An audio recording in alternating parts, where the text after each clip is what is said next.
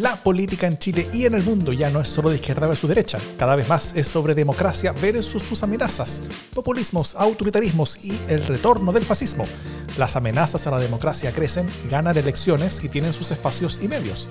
La defensa, promoción y proyección de la democracia también merece los suyos. Ese es nuestro objetivo. Soy Jimena Jara desde un parque Balmaceda al que han regresado los chinches del arce con el calor.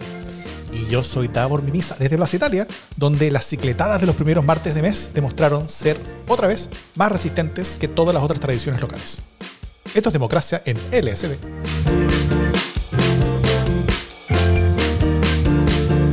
¿Cómo estás, Jimena Jara? Mira, bien, fíjate, disfrutando este veranito falso. Yo sé que el calentamiento global es súper grave, que en verdad no debería ser así, eh, agosto, que todo es muy irregular, pero déjame disfrutar del calor mientras nos horneamos. Eh, sí, esto de... Es el... Sí, eh, son, son ricos días, efectivamente. Yo, yo he podido salir un poquito al, aquí al Parque Bustamante a, a, leer. Trato de salir como con uno, una media horita al día para estar como respirar un aire distinto que el que tengo en mi, en mi home office. Así que, nada, pues se disfruta. Rico. Sí, ¿no? O sea, yo digo, ya que, no, ya que nos vamos a morir, disfrutemos de la tibieza momentánea, antes de que suban todas las temperaturas y ya no podamos respirar. Estamos en una, en una grata temperatura. En un intermezzo. Oye, bueno, hoy día vamos a hablar sobre el pacto fiscal y luego eh, sobre la CACEN y las consecuencias políticas que, que pueden tener ambas dos cosas. Pero antes tenemos, eh, en verdad, harta noticias de la casa. estos son momentos importantes, semanas y meses importantes de democracia en el SD. Así que lo primero, ya llevamos un poco más de una semana desde el lanzamiento de Proyecto, de Proyecto 50, que es el trabajo que hemos estado realizando en democracia en el SD junto con el Instituto Milenio Biodemos, con el Centro de Estudios de Conflicto y Cohesión Social, COES, con Radio Universidad de Chile y con Factor Crítico. Desde el 23 de julio hasta el 11 de septiembre, todos los días a las 7 de la mañana se, lanza, eh, se lanzamos un nuevo capítulo de este podcast Proyecto 50, cuyo link para que lo puedan encontrar en eh, está en las notas del podcast. Y a las 14 horas de lunes a viernes en Radio Universidad de Chile y a las 16 horas los sábados y domingos. Em, además, en Twitter y en Instagram, en las cuentas Proyecto 50CL, donde complementamos esta, esta experiencia para, para, imbuirnos en cómo se vivía hace 50 años, ¿no es cierto? Entre música, eh, arte, fútbol, política, etcétera.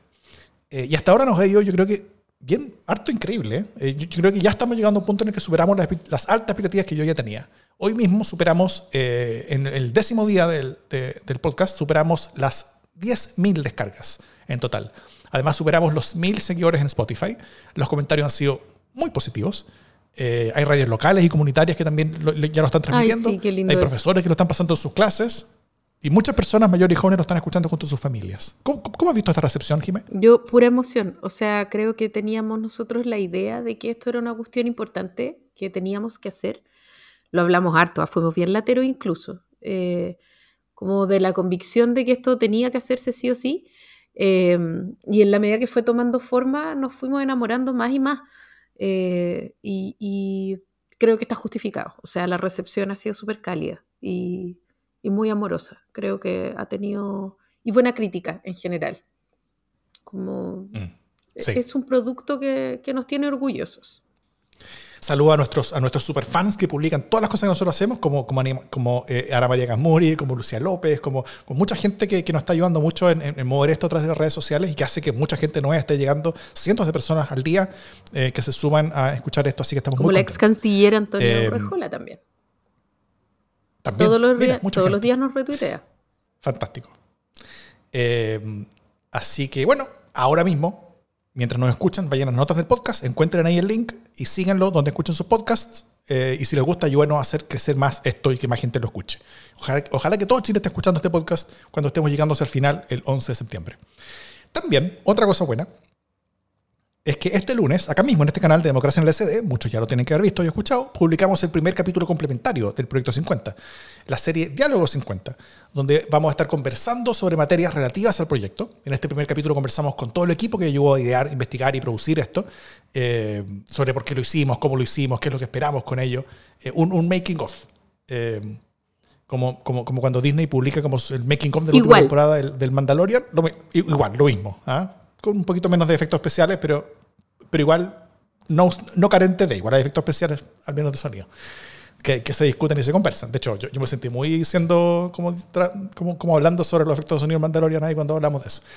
Eh, como la marca el paso tiempo y todas esas cosas. Bueno, uh, eh, estos programas eh, complementarios los vamos a estar eh, publicando todos los lunes hasta el final del proyecto. El próximo lunes vamos a conversar con distinguidísimos invitados sobre memoria, trauma y derechos humanos, con, con un par de académicos, así que no se lo pierdan, va a estar muy, muy bueno. Eh, eso, son momentos importantes en democracia en el CD. Ojalá nos acompañen en esta aventura que creemos importante y necesaria. Y para quienes nos quieran aportar para poder hacer más proyectos como este, eh, nuestro link a Revenue para que aporten mensualmente lo que quieran. También está en las notas del podcast y quienes eh, nos aportan van a recibir como agradecimiento el LSD sin censura de cada mes, que ya pronto se viene porque estamos empezando agosto. Desde los gatos. Eh, LS, así, sí, el LSD, de, hecho, entre, entre, entre, las entre las hermanitas fuentes que son nuestro equipo archivo, hay, hay, son hartas fans de los gatos, ¿no? Acuático. Como que estoy un poquito preocupado. pero bueno. Eh, el LSD sin censura es el capítulo especial que como todos los meses hacemos para nuestros aportantes que nos apoyan mes a mes. Así que quienes quieran unirse a este grupo de personas que nos apoya eh, para hacer más mejores podcasts en defensa de la democracia, pueden hacerlo eh, en el link, en los links que tenemos en las notas del podcast si nos escuchan o en la descripción del video si nos ven y van a recibir este capítulo de LSD sin censura y todos los que siguen. Eh, y también, como si todo esto fuera poco, hubo un nuevo capítulo de A mí nunca me han encuestado, hecho la semana pasada eh, íbamos a hacer un capítulo el miércoles, pero, pero, pero, después supimos que el día jueves iban a, iban a Chile iba a lanzar tanto la CACEN como la CEP, entonces se corrió un, día más y el podcast se trató de eso, se trató de la CACEN y la CEP, que es como, son las dos encuestas más importantes de Chile. Eh, una sobre temas públicos, o sea, hecha por el Estado para construir políticas públicas, la otra es una encuesta de opinión, que es la mejor hecha de Chile técnicamente, eh, y, nuestro, y en nuestro panel está Paulina Valenzuela, que está involucrada en los equipos técnicos que, se, que preparan cosas técnicas asociadas a la, encuesta CEP y al mismo tiempo eh, Sergio Toro, que está en el panel experto de la encuesta CACEN. Así que fue una conversación de lujo y mucha gente nos dijo, este es el mejor capítulo que han hecho de Mi Nunca Me han encuestado, así que si quieren entrar a esta serie, escúchenla desde este último capítulo que estuvo re bueno. Eh, eso, ¿vamos con los temas de la semana? Vamos.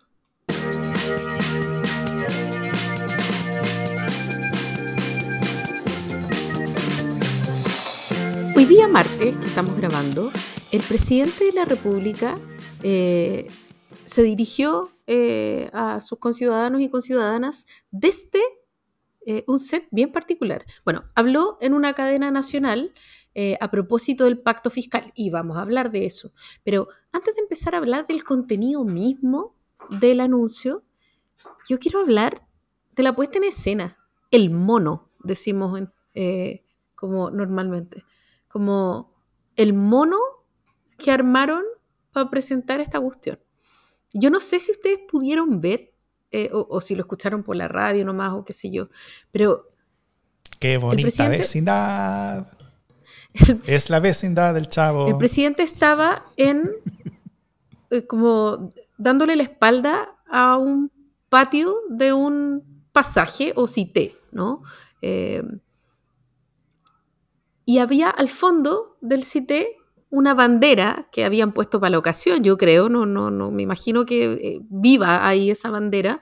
Había un montón como de maceteros, eh, de plantitas, em, y, y, toda la, y había, además, yo me imagino el mono como tratando de romper la idea de la cuarta pared, me imagino eh, como el podio al medio del patio del CITE, al fondo la bandera y al frente del presidente un teleprompter, porque el presidente estaba leyendo. O sea, imagínate el nivel de mono.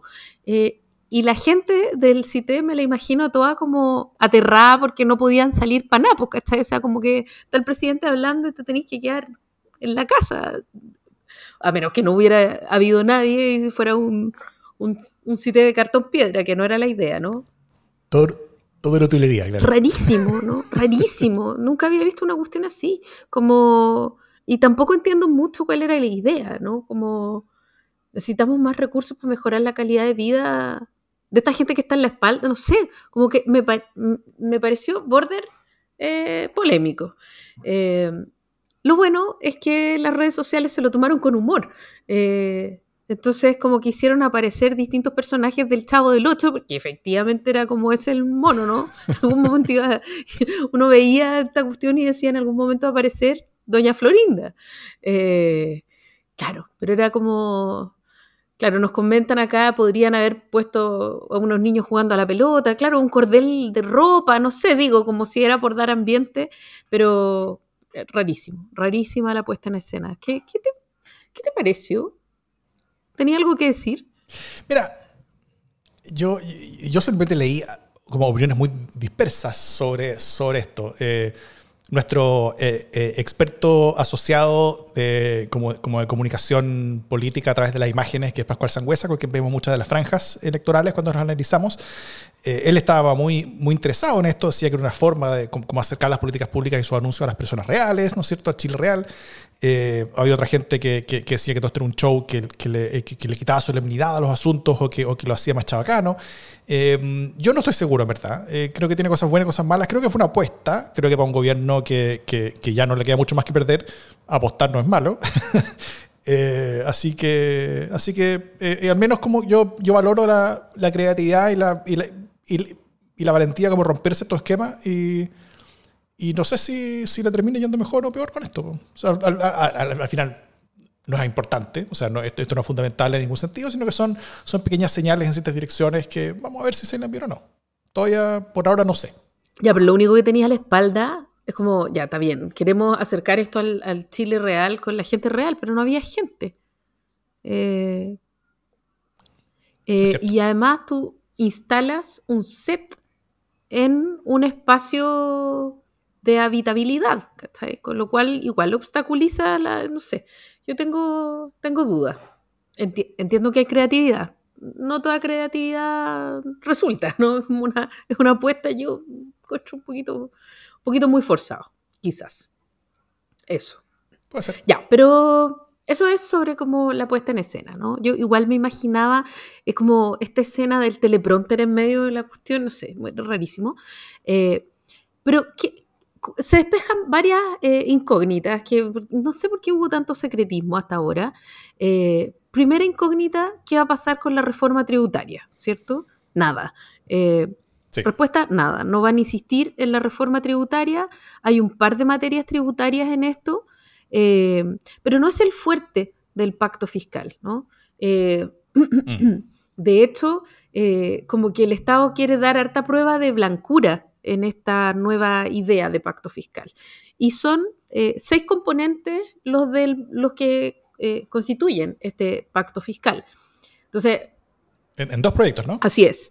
Entonces, primero están los principios para un sistema tributario moderno, ¿no? Como que la idea es que eh, están ahí la, la probidad, em, la justicia tributaria, como que en el fondo cuáles son los principios con los que se hace un pacto eh, fiscal, ¿no? Como, y eso tiene que ver con por qué necesitamos cambiar eh, estas, estas lógicas, ¿no? Em, Oye, pero, pero a ver, eh, antes de entrar al contenido mismo también, algo sobre la forma. Esto se llama pacto. Y mi pregunta es con quién pactó. No, sí, esto es como los de Piñera, como los pactos de Piñera.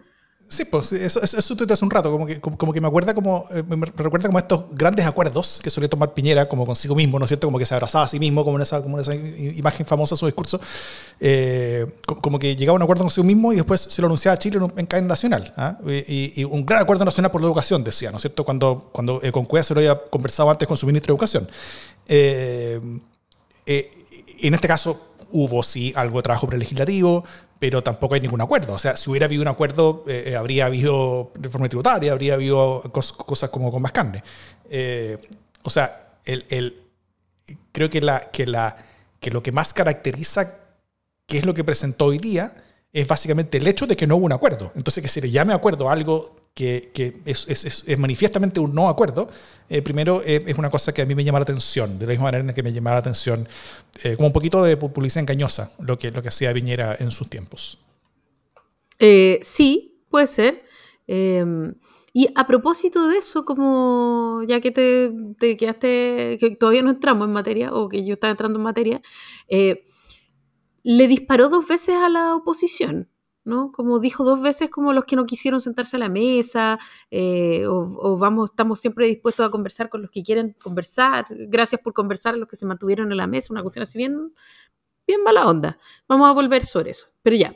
Eh, entonces, el primer componente eh, tiene que ver con cuáles son los principios con los que se hace esta reforma tributaria, ¿no? Y eso es como justicia tributaria, reciprocidad, que las regulaciones sean simples, eh, certeza y eficiencia económica. Esos son como los principios que se supone que guiaron eh, esta reforma, ¿no?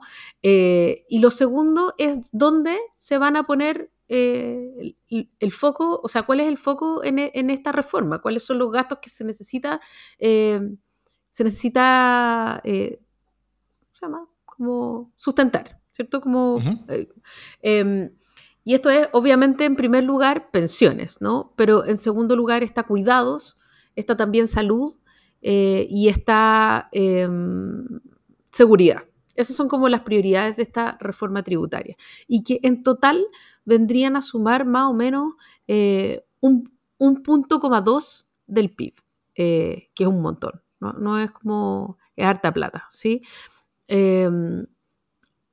Ese es como el, grueso, eh, presentaron un documento además que tiene toda como tiene todo el, detalle, eh, pero hay harta eh, atención puesta en lo que se va a hacer a propósito de todo este tema de las fundaciones y del, gasto como fiscal, hay harto foco también en cómo va a gastar la plata el Estado, o sea, de qué manera el Estado se compromete a ser más eficiente, ¿cierto? Como em, consolidar la evaluación de programas públicos para no seguir con programas que solo generen gastos sin dar buenos resultados, em, un marco común para las transferencias a fundaciones. Esta es una, una conversación bien interesante, ¿cierto? O sea, ¿de qué manera eh, garantizamos que la tercerización de servicios eh, pro provisión de eh, derechos del Estado no, no, se transforme en un negociado, ¿cierto? Em, la ampliación de la cobertura de Chile Compra eh, y la detección de, anomalías, ¿cierto? En transferencias públicas o en, o en compra. Entonces, hay, un componente que es bien interesante porque evolucionamos de la idea de la reforma tributaria solamente a la idea de un pacto fiscal en el que el Estado también toma hartas responsabilidades, lo cual hace que tenga más posibilidades de aprobarse.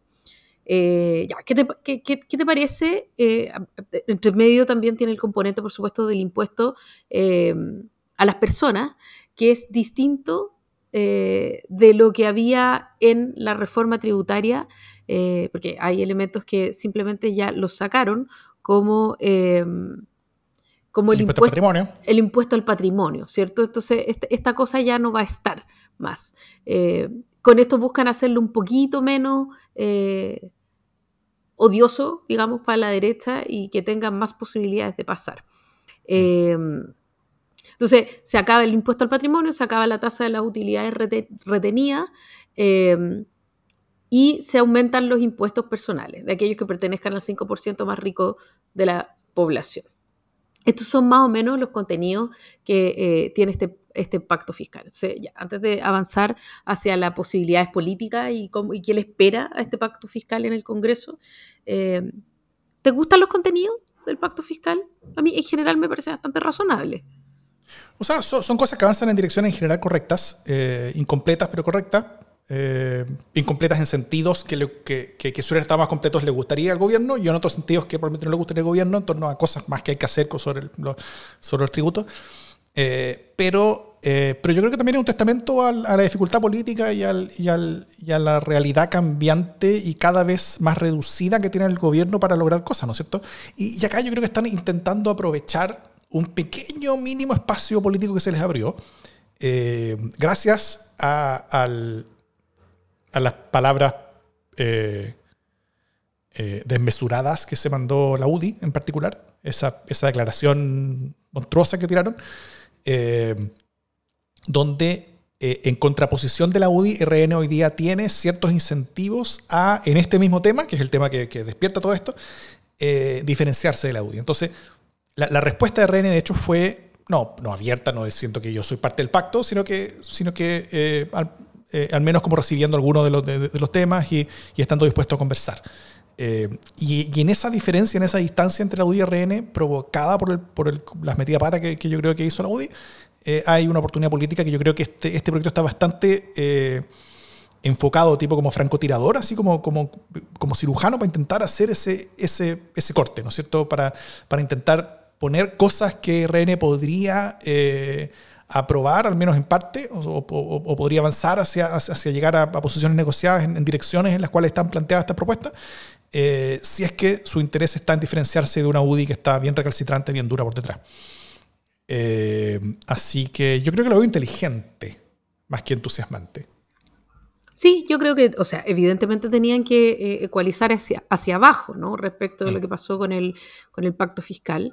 Eh, es bien conservadora la propuesta, también es realista, o sea, como que en el fondo, bueno, es lo que se puede, necesitan votos eh, que, que, no son propios para poder eh, aprobarlo o sea, y por lo tanto necesitan, necesitan ceder, necesitan un pacto verdaderamente. Por, por, por, por, por muy ambiciosa sea la propuesta, yo, yo, yo, yo estoy de que sea lo que se puede. O sea, es, eh, es, es lo, que, lo, que, lo que les queda por aspirar, yo diría. O sea, eh, lo que les queda por, por, por razonablemente aspirar. Eh, yo, yo, yo, no creo que esto sea lo que se puede todavía. Creo que, creo que lo que se puede es aún menos que esto, eh, si, es que, si es que se puede algo. Entonces, la, la, pregunta es si se va a poder algo. Y yo creo que esta, que, que esta propuesta fue un paso positivo en la dirección de que se pueda algo. No necesariamente esto, pero menos. Ya. Eh, y en ese sentido, como que, que, no sabéis cómo se viene la mano eh, para, esta, para la tramitación de estos proyectos, ¿qué pasa si, si se rechaza eh, y el presidente anunció esta cuestión en cadena nacional, porque él está, en el fondo, no solo le pone su firma, sino que además está respaldando comunicacionalmente esto, se está echando al pecho eh, esta, este pacto fiscal, ¿cierto? No lo presenta Mario Marcel, eh, ni se presenta por, como por los conductos normales, ¿no? Como aquí está y Mario Marcel contando esto en una, en una rueda de prensa, qué sé yo, sino que... Eh, lo presenta el presidente de la República en cadena nacional. Son dos cosas que le van subiendo el pelo a la apuesta, ¿cierto? Entonces, eh, le, le, quieren subir el pelo y el presidente aparece eh, hablando, ¿cierto? Este es mi pacto fiscal. Eh, sí. Lo cual está bien, porque en el fondo es, es su pacto fiscal, es su gobierno, pero él está poniendo también el cuello aquí. Y él se transforma en la línea, en la primera línea de este pacto fiscal, eh, que es una cuestión que yo pensaría que podría ocurrir o debería ocurrir razonablemente si es que estuvieran súper seguros de que esto se va a aprobar. Eh, y mi pregunta es, ¿es tan así? ¿Hay tanta certeza de que esto se va a aprobar? Eh, y si no es así, si no hay certeza de que estén todos los votos, eh, pucha, ¿qué va a pasar como con la figura presidencial? Y luego le agrego una segunda pregunta. Tú tienes que responderlas todas, obviamente.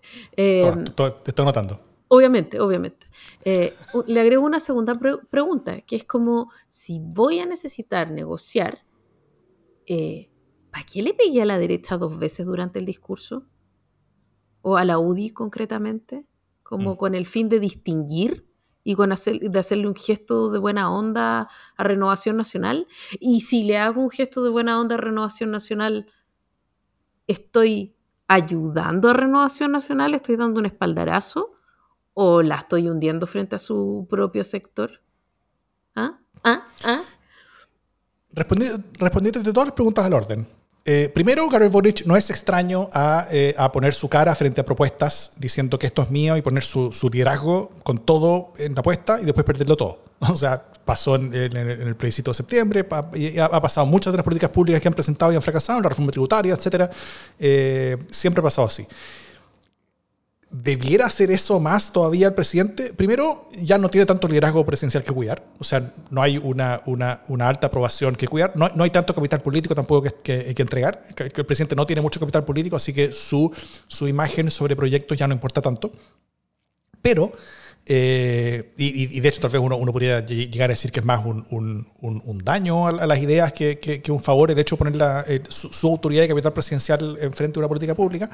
Eh, pero a esta altura, ya a esta hora, cuando ya faltan meses para que se acabe lo que se supone que es el periodo legislativamente productivo de un gobierno, que es el final del segundo año y cuando ya empezamos a, como en la cuenta regresiva a, las municipales, donde ya nadie pesca con las leyes, eh, y con las reformas, eh, le queda poco tiempo a este gobierno. Entonces este gobierno, si no, o sea, es con todo, sino para qué. Estamos en la hora con todo, sino para qué, porque, porque si no, no se va a lograr nada. Va a ser un gobierno que va a terminar sus años sin haber hecho básicamente nada.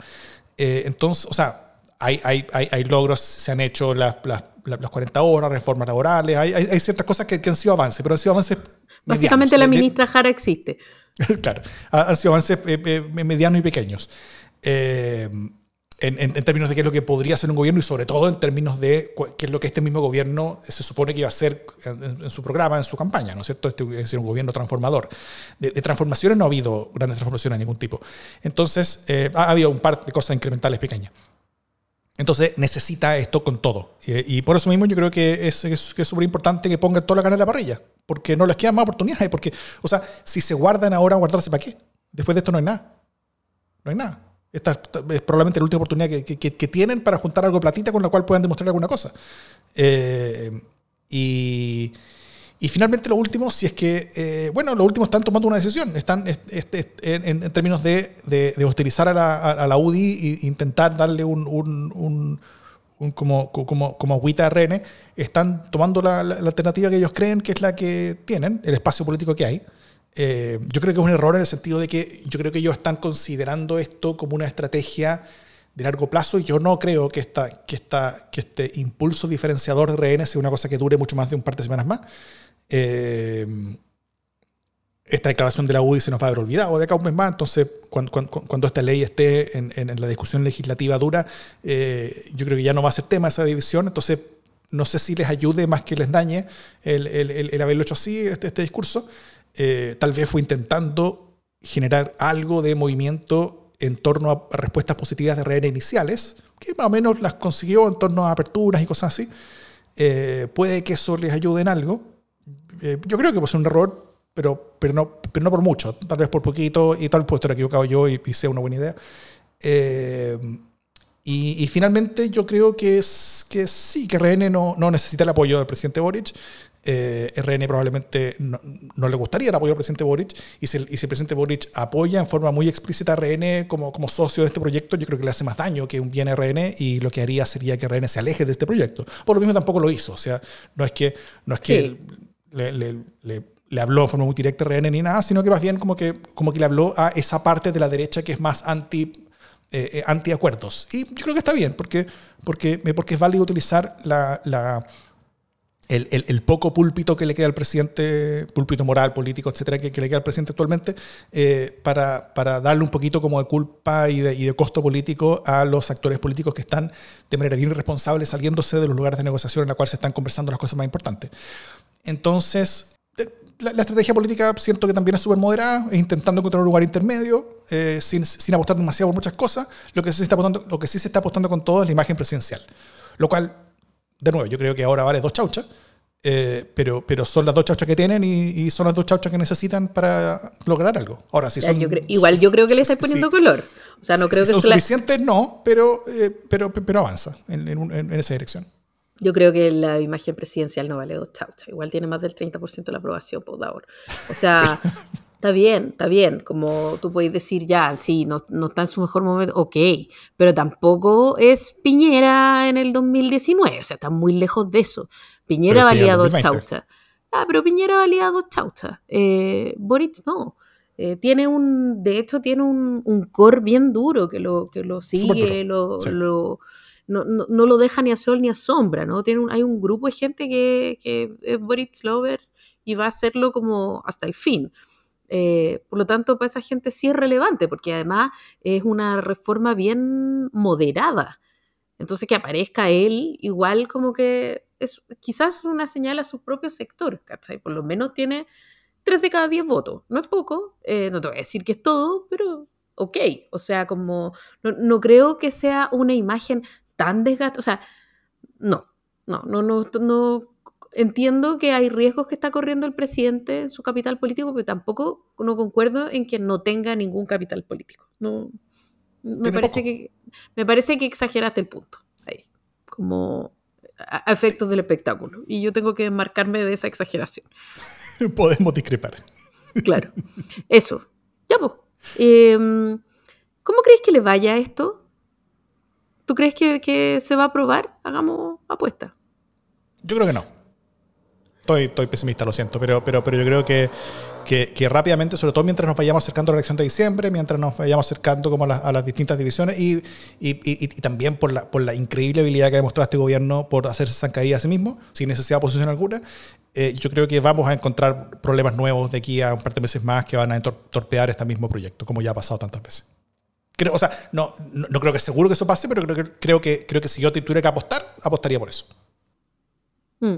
Yo creo que, yo creo que la mayoría de las medidas son medidas que no le cuestan nada a la derecha. Eh, y por lo tanto, yo creería que cosas como la estabilidad, las leyes anti-evasión, todas esas cuestiones van a ser aprobadas, pero va a ser fuertemente discutido el tema del aumento a las personas, eh, del impuesto a las personas, eh, y que finalmente ahí va a estar el, núcleo de la discusión, que van a ser eh, como discusiones bien álgidas y a menos que se logre un acuerdo que le permita a la, a la derecha dar dos chauchas, eso no va a flotar. Ese es mi miedo. Mi miedo es que termine siendo un compromiso del Estado mucho más que, una subida real en los tributos de las personas. Ese es como mi, temor. Eh, puede ser. Solo, solo quiero, quiero recordar que los votos que se necesitan acá son, o sea, no los votos del PS o del PPD o de, o, de la DC siquiera. Se supone que eso está adentro. Incluso los de la DC se supone que ya están adentro. Se necesitan los votos de demócratas, los votos de amarillos, y, algunos votos de Opol y RN. Mm. O sea, esos son los votos que se necesitan. Entonces, eh, para, que algo, cualquier cosa se apruebe, en el Senado en particular. Eh, en, la Cámara de Diputados es, una selva muy distinta, con muchos más actores. Es, más complejo. Pero, pero en el Senado necesitas votos, eh, o sea, necesitas tres votos de, de, gente que está directamente en la oposición. Al menos tres votos como mínimo. que son donde tú puedes escoger entre o demócratas o Evopolis o RNs. UDIs asumamos que no, pero entre demócratas o RNs o Evópolis. Y, y Evópolis, en todo esto tributario, también no. Entonces, entre, demócratas y RNs, dijémoslo ahí, necesitas tres votos. Eh, no es fácil. Y, lamentablemente, eh, yo creo que hay más razones para pensar que eso va a ser difícil. O sea, que, más de esas personas van a estar preocupadas en no darle un triunfo al gobierno que es lo que pueden estar preocupadas en, dar, en hacer incluso una buena política, incluso que, no sea dañina con sus propios intereses.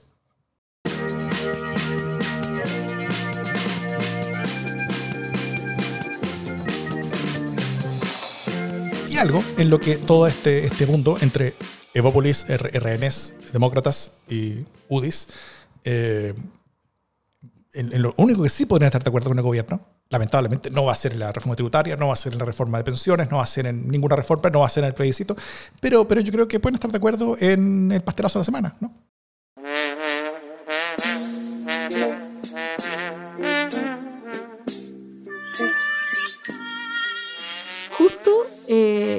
cuando sale la subsecretaria eh, de Cultura, em, que, es la, eh, la, subsecretaria Andrea Gutiérrez, ¿no? A propósito de, de una firma, como de, un tema de, firma, digamos, no del todo claro que haya sido probo, no sé cómo explicarlo, ¿no? Eh, como que ella debería haberse abstenido de firmar ciertos convenios y no lo hizo. Entonces sacan a la, subsecretaria de Cultura, Andrea Gutiérrez, y se piensa que la serie de Cultura de la región metropolitana, eh, Alejandra, déjame, déjame revisar mi torpedo, eh, Alejandra Jiménez eh, sería elegible ¿no? para este, este cargo. Cargo. y ella va ella va donde Jaime de Aguirre, ministro de Cultura, y le dice, mire, ¿sabe qué? Mejor no me nominen nada para esta cuestión. Porque es lo mismo. Porque tengo un pequeño problemita que es el mismo. Eh, pero además, más peor, porque ella había sido hasta como ayer en la tarde eh, parte del Circo del Mundo Chile eh, y al día siguiente en la mañana firmó un convenio que le asignaba plata por asignación directa ¿ah? el viejo tema de la asignación directa, al Circo del Mundo. Hello. Es como, mm, parece que eso no está tan bien. Así que eh, ahora tenemos una subsecretaria de Cultura, Ida, y eh, hace pocas horas también tuvo que renunciar la Seremi de Cultura de la región metropolitana. Así están las cosas vamos a tener que hacer un chequeo y preguntarle a todo el mundo qué convenios ha firmado y si se han abstenido o no antes de nominar siquiera una posibilidad de, reemplazo. Eh, solo, solo, dos, solo, dos, comentarios a eso. Eh, primero, eh, qué enorme desilusión ha sido el tema de cultura en este gobierno. O sea, realmente todo lo que han intentado hacer casi nada le ha resultado, han sido puras discusiones, puro fracaso. El mundo de la cultura está muy enojado, muy desilusionado. Eh, ha sido todo un gran... Un gran y, esto como, como, como, insulto sobre la herida, básicamente. Y lo otro es qué, qué, qué humillante es que se haya convertido en un tema ahora los cursos de ética, como los cursos de ética y buena gestión dentro del gobierno que están disponibles en Contraloría y que casi nadie en este gobierno lo hizo. Eh, el Contralor como que, como que recordó que esas cosas existían. Eh, nada, el gobierno quiso hacerlo, como que dijeron, no, como hay a hacer un curso, esas cuestiones, y bueno, no lo hicieron, muchos metieron las patas, no sabemos si por, eh, eh, todos dicen que es por no haber sabido. Bueno, si uno los, los, los, toma por su palabra, en el mejor sentido posible, de que efectivamente hicieron estas cosas porque no sabían que no se podían hacer, entonces debieron haber hecho estos cursos para haber aprendido, ¿no es cierto? creo que es bien humillante que, que, que, el tema de los cursos de ética que partió con, con, con el caso Penta haya vuelto ahora en este gobierno. Sí, pero además, como esta cosa como de los cursos de que, que ok, y como Lucho Cordero eh, dice, ministro de Justicia, dice... El, presidente Cordero, dice tú.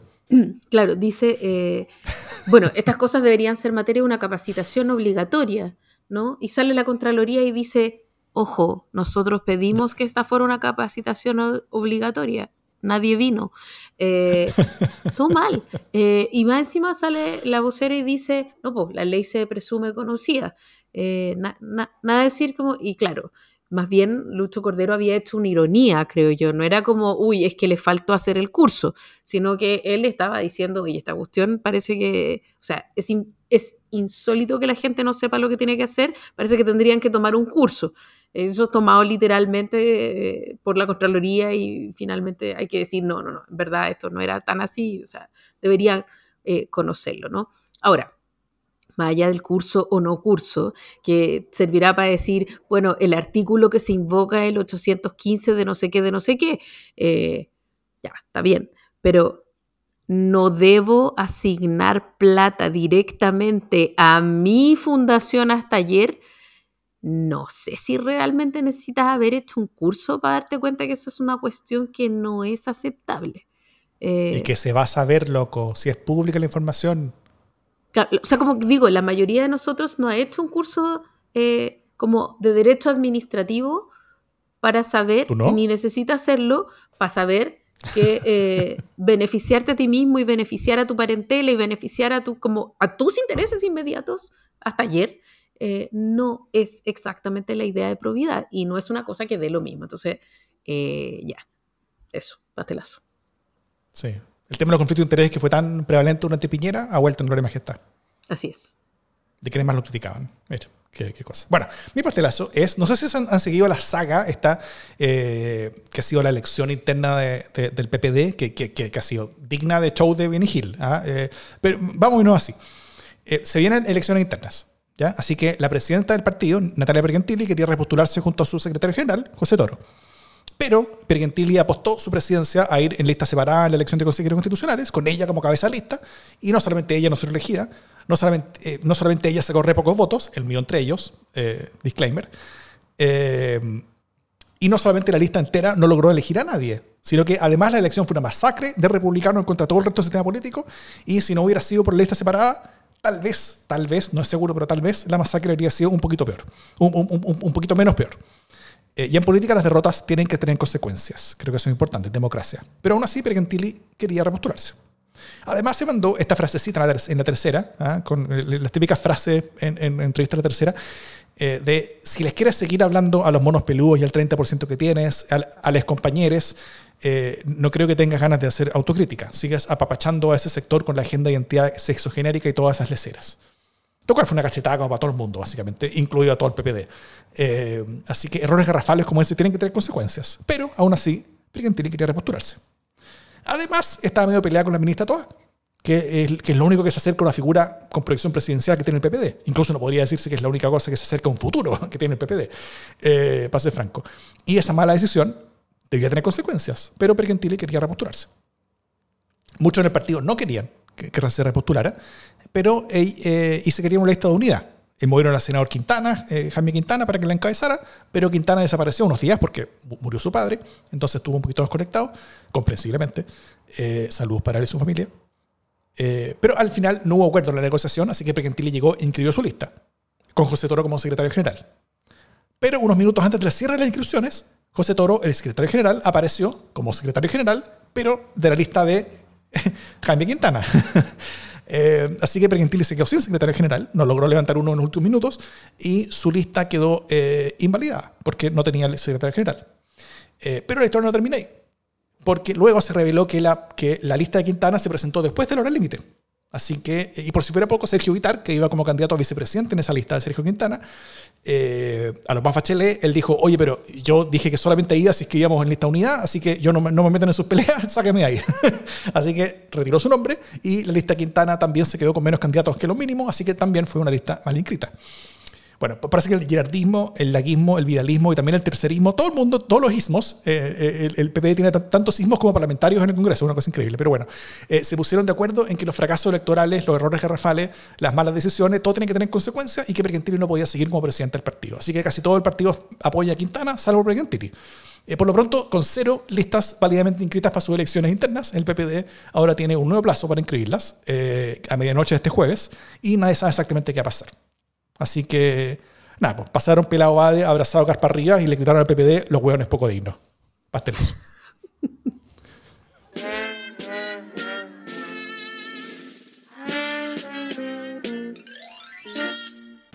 La semana pasada, poquito después que tiraron nuestro nuevo capítulo, eh, salió la encuesta CACEN, y creo que es bien relevante discutir sobre sus resultados porque son, importantes. Eh, la pobreza por ingresos, por ejemplo, bajó de 10,7% que se midió el 2020, medida con problemas en plena pandemia, a un 6,5% ahora, el menor nivel de la historia de Chile. También bajó con respecto al 2017, eh, donde, que, que, es la última CACEN completamente comparable anterior, donde era el 8,6%. La pobreza extrema bajó a solamente 2%, la mitad que en la medición anterior. Eh, y eso que la canasta básica de alimentos subió de precio un 33% desde el 2020 a este, al año 2022, harto más que la inflación de como, 20, como 21% vista en el mismo periodo. Eh, también la pobreza multidimensional bajó de 20,3% en 2017 a 16,9% en 2022. Eh, el 2020 no se pudo medir por la pandemia. Con todo, Chile pasó a ser el país con menor pobreza en América Latina, superando a Uruguay. Cosas preocupantes, sí. Eh, por ejemplo, aumentó la pobreza de los nacidos fuera de Chile con respecto al 2017, sobre todo en Tarapacá, donde casi se duplicó, de como 17 a 34%, eh, por ciento, y en Valparaíso y la metropolitana, donde aumentó varios puntos porcentuales. Eh, bueno, en, términos de aspectos técnicos, metodológicos y resultados, Paulina Valenzuela y Sergio Toro, quien, quien, es parte del panel experto de asesor de la CACEN, hicieron una excelente conversación sobre esto A mí nunca me han encuestado, así que los invito todos a a escuchar ese capítulo para, para tener como más, más, información sobre esa encuesta, pero te propongo, Jimé, que nos enfoquemos en las consecuencias políticas. ¿Ya? Eh, porque hay varios discursos que se han dado desde el resultado, ¿no? Eh, primero, la, buena noticia celebrada por todo el mundo, pero rápidamente la discusión sobre las transferencias directas, por ejemplo, eh, de las cuales hubo hartas durante la pandemia y que explican al menos en parte la reducción de la pobreza de ingresos versus los, los, programas más complejos que, que que no están pasando precisamente por su mejor momento, como que, como que están siendo manchados todos estos programas más complejos por los temas de las fundaciones y por cosas así, diciendo que, que, que la plata se la roban en el camino, que nada llega ahí, que hay que pasar la plata directamente. Eh, y en esto hay como, hay como este, esta, como diferencia entre como la, la eh, como esta idea media, media como neoliberaloide friedmaniana, como el impuesto eh, como el impuesto negativo, ¿cachai? Como dar plata a la gente nomás, versus las políticas públicas más, más, más robustas, más multidimensionales, que, que ayuden a superar a las personas de, de, su estado, en vez de simplemente darles plata para el bolsillo, o en vez de solamente darles plata para el bolsillo. De hecho, parte de la, de la mejora en la pobreza multidimensional es es no de ingreso, sino que tiene que ver con mejora en las calidades habitacionales y cosas así, y eso va más allá, obviamente, de, de, de, simplemente traspasos económicos, sino que va incluso, tiene que ver con políticas de vivienda, que son, eh, que son parte como de las cosas que hace un ministerio que, que ha estado como en el ojo de los órganos últimamente también. Entonces, ¿cómo has visto tú estas reacciones y esta conversación que se ha generado en torno a, esta, a estos, yo creo que muy buenos resultados de, de la CACER, ¿no? O sea, yo creo que es un buen resultado y también creo que, que, la lectura de estos resultados ha sido súper ponderada. Eh, o sea, el gobierno ha celebrado los resultados, pero también ha reconocido que esto eh, es una cuestión continuada, ¿cierto? Eh, como, a mí me parece que eso es un buen gesto, el como decir, bueno, políticas como continuadas de, de, apoyo finalmente a la clase media tienen buenos resultados. Me parece también que es bien interesante eh, respecto de cómo se evalúan las políticas públicas, ¿no? Eh, porque tradicionalmente se ha dicho que las transferencias directas son una mala política pública, eh, que, es mucho mejor cuando tú entregas prestaciones que transferencias directas, ¿cierto? en la idea que una transferencia directa no necesariamente cumple con el objetivo. Si yo te doy, por ejemplo, un bono de salud, pero es plata, esa plata tú la vas a ocupar en lo que puedas ocuparla o en la que necesites de manera más urgente, ¿cierto? Un poco como lo que ocurrió con los retiros. Eh, no es necesariamente una transferencia, si yo te doy un bono invierno, eh, ese bono tú no, necesariamente lo vas a ocupar en calefacción, ¿cierto? Lo vas a ocupar en lo que sea.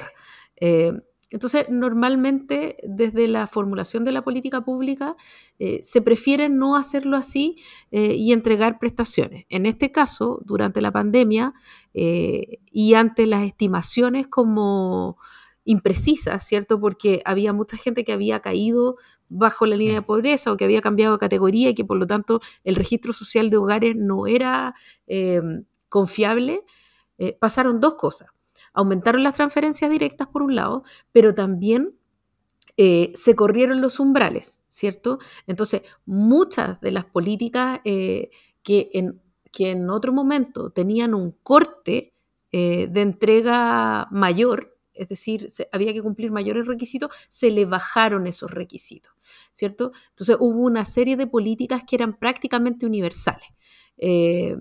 y hoy día por ejemplo, eh, la, pensión, eh, la PGU, la, política, la pensión garantizada universal, eh, es una política muy, muy amplia y de, de, como alto alcance.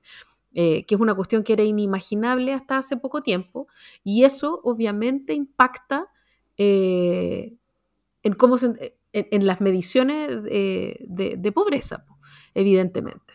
Entonces, eh, pasa eso, está la PGU, está también eh, la subida del, del, sueldo mínimo. Entonces, hay una serie de eh, decisiones de política pública, además de las transferencias directas, que tienen que ver con poner el ingreso de los hogares por sobre la línea de la pobreza, ¿no? y esto ha sido a propósito, o sea, como que ha sido equiparado para que las familias no queden debajo de la línea de la pobreza. Ahora, podemos discutir si esa línea de la pobreza es justa o no es justa, ¿cierto? Cuando se mide pobreza, es distinto que cuando se mide pobreza eh, multidimensional, eh, que quiere decir que se miden otras cosas y esa medición es bastante más exacta eh, respecto de la situación de las familias, ¿cierto? Y otra conversación más, la que no vamos a alcanzar a hablar hoy día, es cuando hablamos de, quienes están por sobre la línea de la pobreza, pero todavía son tremendamente vulnerables, ¿no? O sea, eh, y, y esa es una conversación muy, muy, muy amplia, a la que voy a volver después. Sí. Eso es todo lo que Estoy, de acuerdo, estoy de acuerdo contigo. Ya, entonces, si estás de acuerdo conmigo, eh, quisiera como también plantear una otra conversación, eh, para volver a la línea de la pobreza y todavía los buenos resultados, porque yo no quiero ser la pesimista que soy, eh, porque igual creo que, esto, que estos son eh, buenos resultados y son auspiciosos y es importante y además un tremendo esfuerzo en política pública. Pero eh, el gran problema en Chile hoy día no es solo la pobreza o la cifra de pobreza o siquiera la pobreza multidimensional, sino que es la vulnerabilidad de la clase media, esa gente que salió de la pobreza eh, y que está en los deciles por sobre la pobreza, pero que sin embargo, en términos eh, como reales, sigue teniendo eh, un poder de consumo súper limitado, sigue en el endeudamiento y está en una situación de permanente angustia porque puede caer de nuevo bajo la línea de la pobreza, ¿cierto? Alguna vez en una conversación con un investigador que mide la pobreza, Rafael Carranza, él nos hablaba que en Chile, o sea, primero las diferencias entre deciles son, no son tan grandes como podría parecer.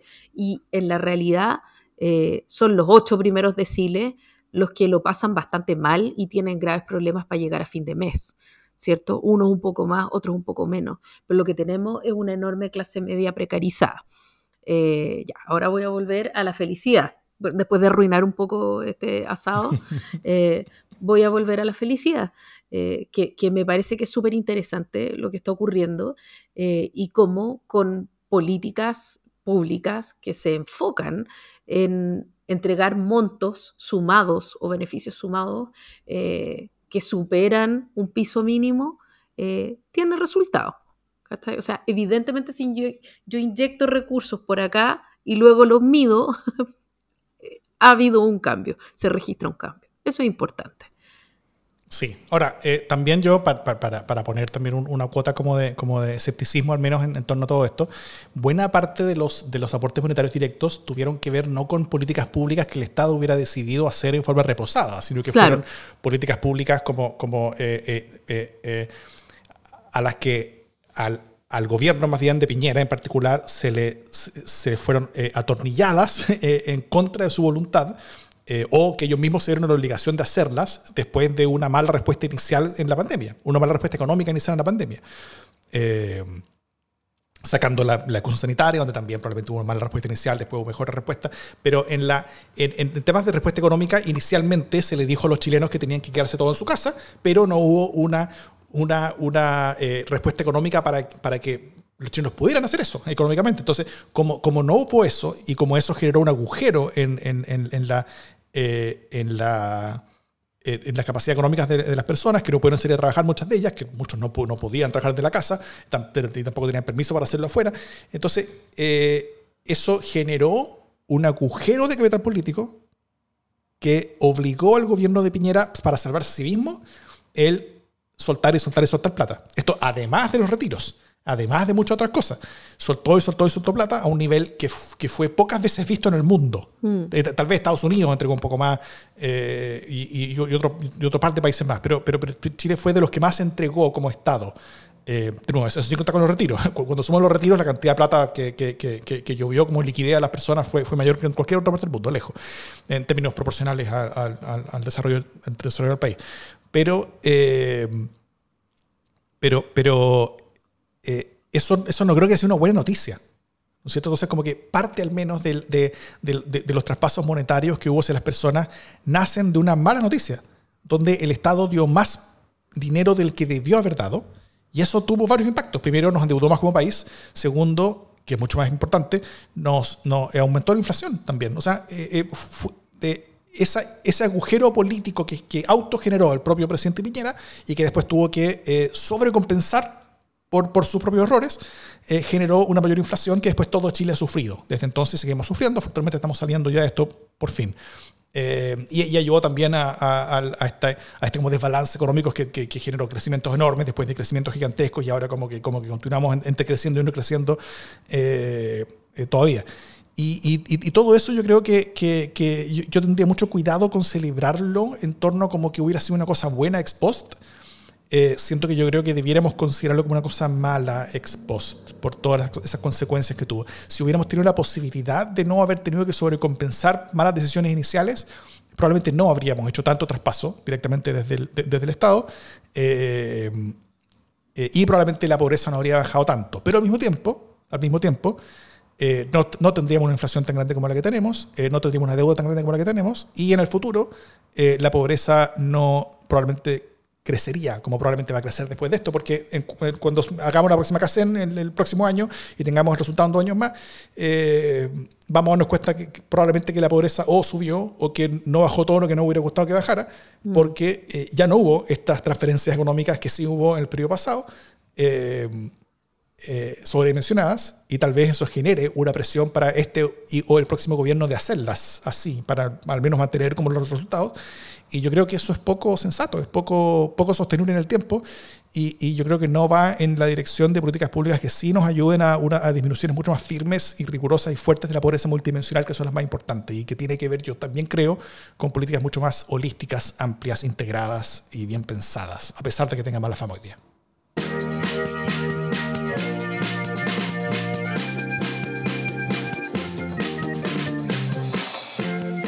las buenas noticias. ¿Qué buena noticia tiene Jimena Jara? Eh, no, he llegado a esa parte, profe. No leí ese capítulo. Mira, yo dos noticias buenas voy a dar. Una, eh, una tuya y una mía. ok, una, una por cada uno. La primera es que nos llegó al, Instagram de, de Proyecto 50 eh, esta propuesta de una radio local, la radio Mueve, como que, oye, queremos transmitir esto también, entonces, ¿cómo lo podemos hacer? Llegamos a un acuerdo ahí para que lo hicieran como, como, como una tardecita, tarde-noche.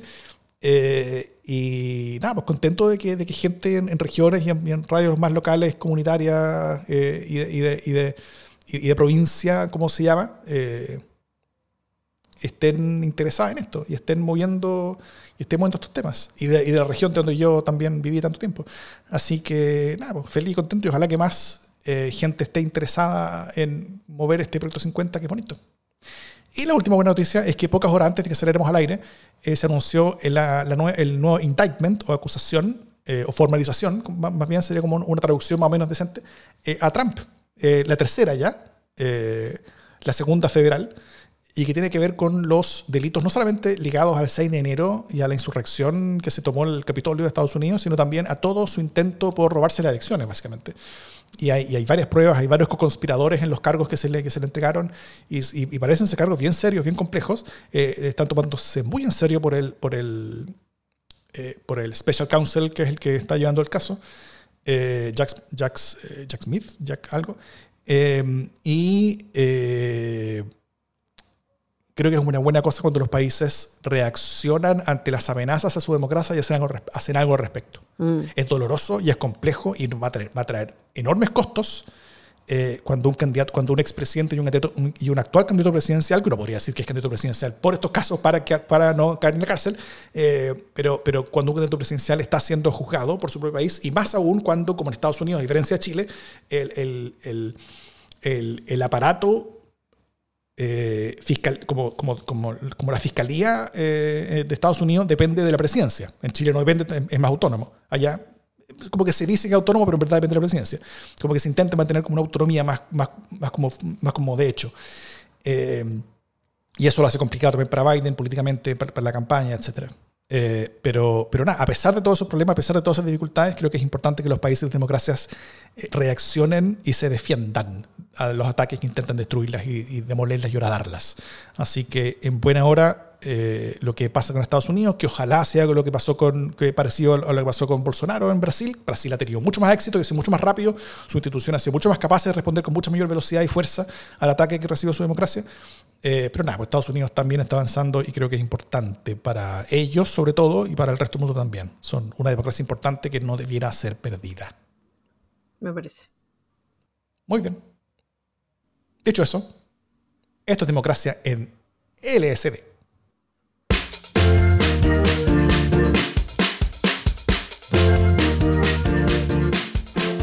Y eso fue. Oye, déjame por favor comentarte una cosa que ocurrió en, las últimas horas. Eh, una, una cuña, Ceremi de la escultura de la región metropolitana, comillas. Me voy con la ah. certeza de haber actuado siempre con probidad, cierre de comillas. Oye, real, no tenía una mejor cuña. Como, ya, ¿para qué? ¿Pero para qué? No sé. Piénsalo. No, y, la, y, y lo mejor fue, fueron estas excusas de la, de la calle que estaba como involucrada en el caso de la lencería, no sé si, te acordáis, que, eh, que era como acusó, como, como, como que tenía como amenazas de sicarios, cosas así, que, que ya nunca había usado más plata, y no, una, una historia pero truculentísima, terrible. Comunes tenía que ser ella, pero bueno. Mira, la policía, como me recuerdan acá en el texto. Estupendo.